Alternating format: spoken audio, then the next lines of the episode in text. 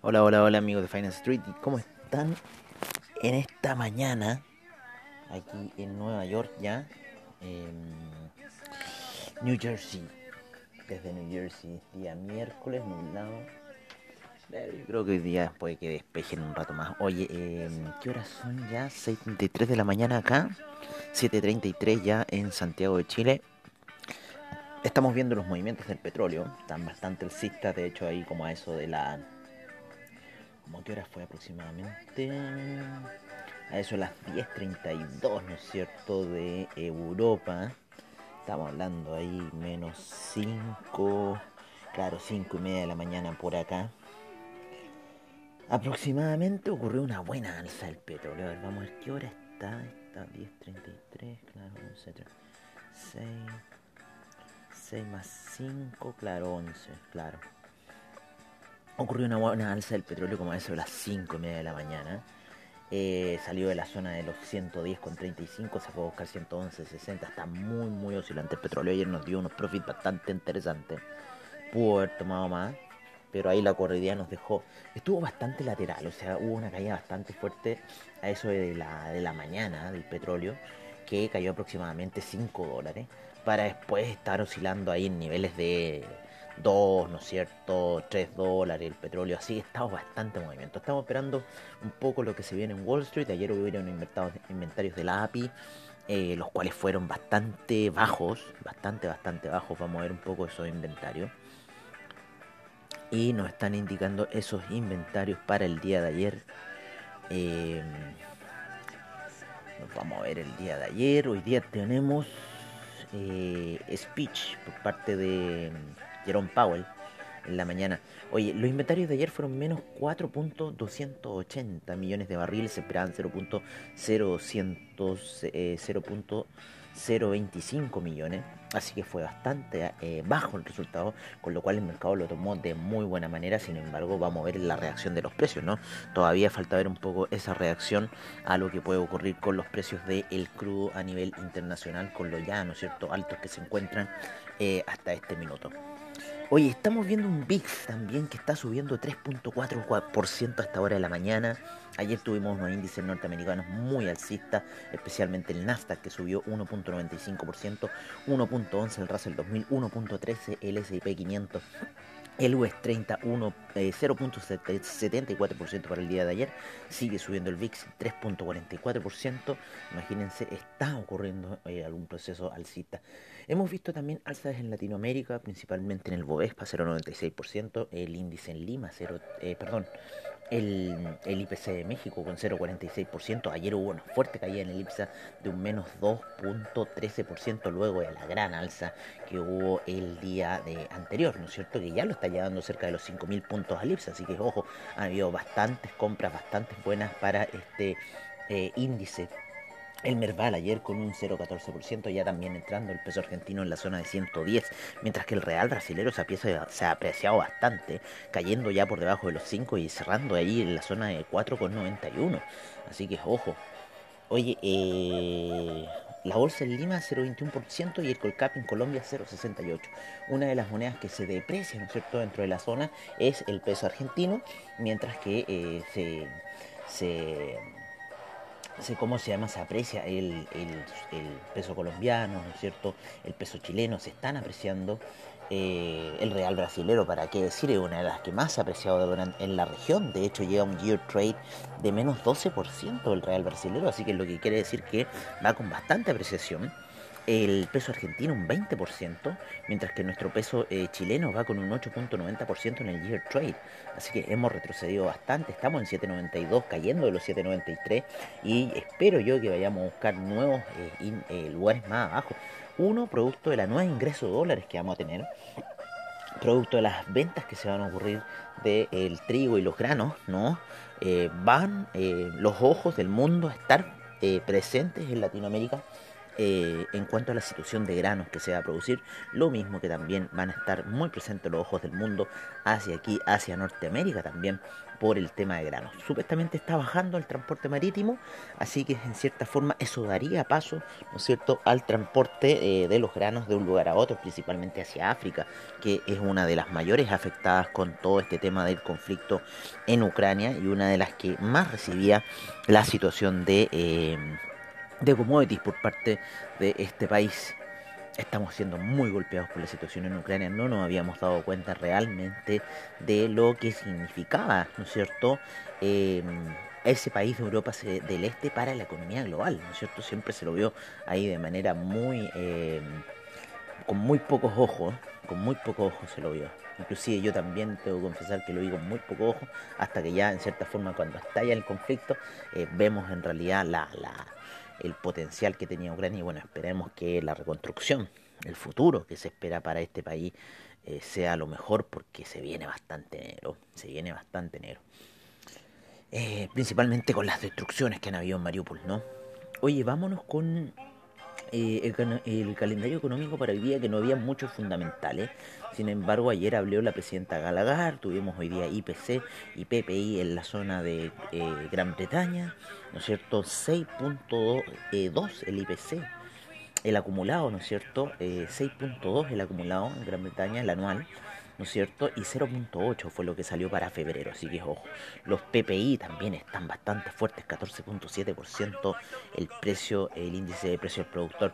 Hoy día, como les digo, 8 de la mañana aquí en Nueva York, 9 de la mañana en Santiago de Chile va a hablar Jerome Powell eh, se vienen datos del New Home Sales y los inventarios de crudo por parte de la EIA. Así que es un poco lo que se viene de importante para el calendario económico. Vámonos a ver cómo están un poco los mercados a esta hora de la mañana, principalmente los mercados spot europeos en los cuales el DAX con menos 0,34%, 0,36% el FTSE debido a los buenos datos entregados hoy, menos 0,34% el CAC, menos 0,56% el Eurostock 50, menos 0,79% el IBEX, que también ha tenido buenas alzas, el, eh, la bolsa de Milán menos 0,21%, 0,02% la bolsa suiza, positivo, no tenemos movimientos, obviamente, que en Rusia.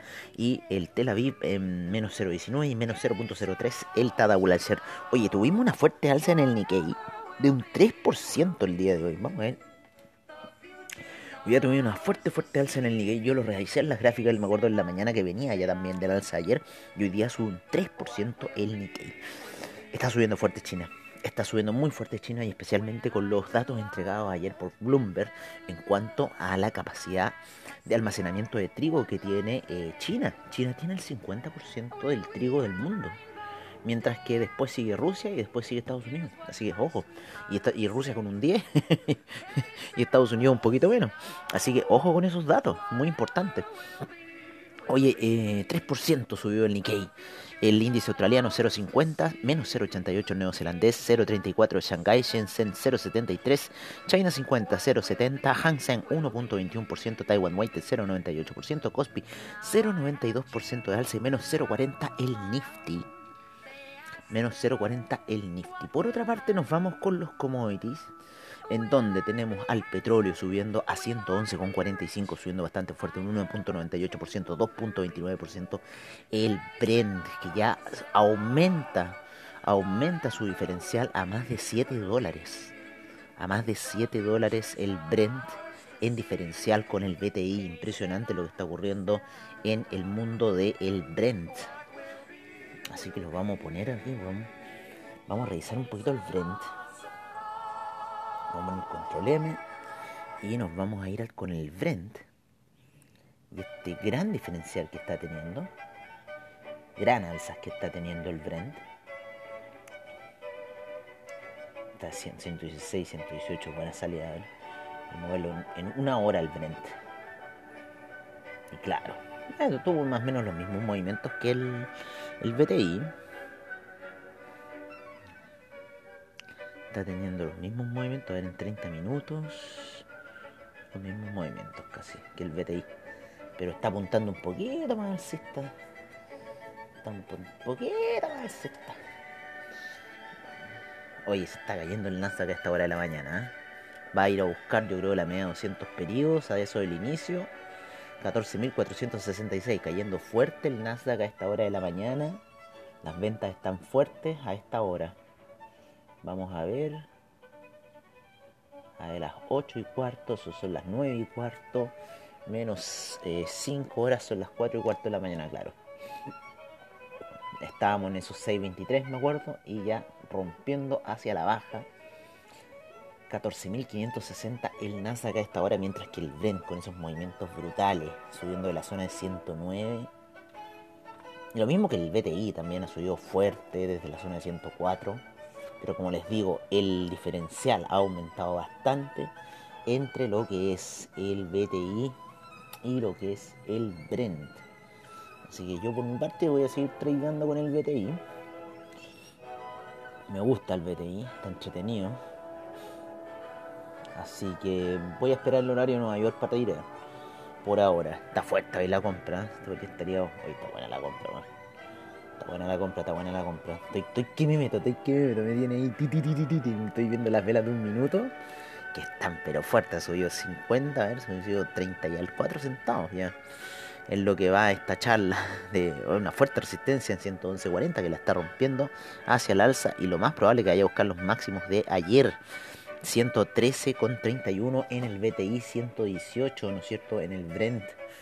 Así que, no, un poquito más, yo iría 120 fue en el Brent, a ver, vamos a ver.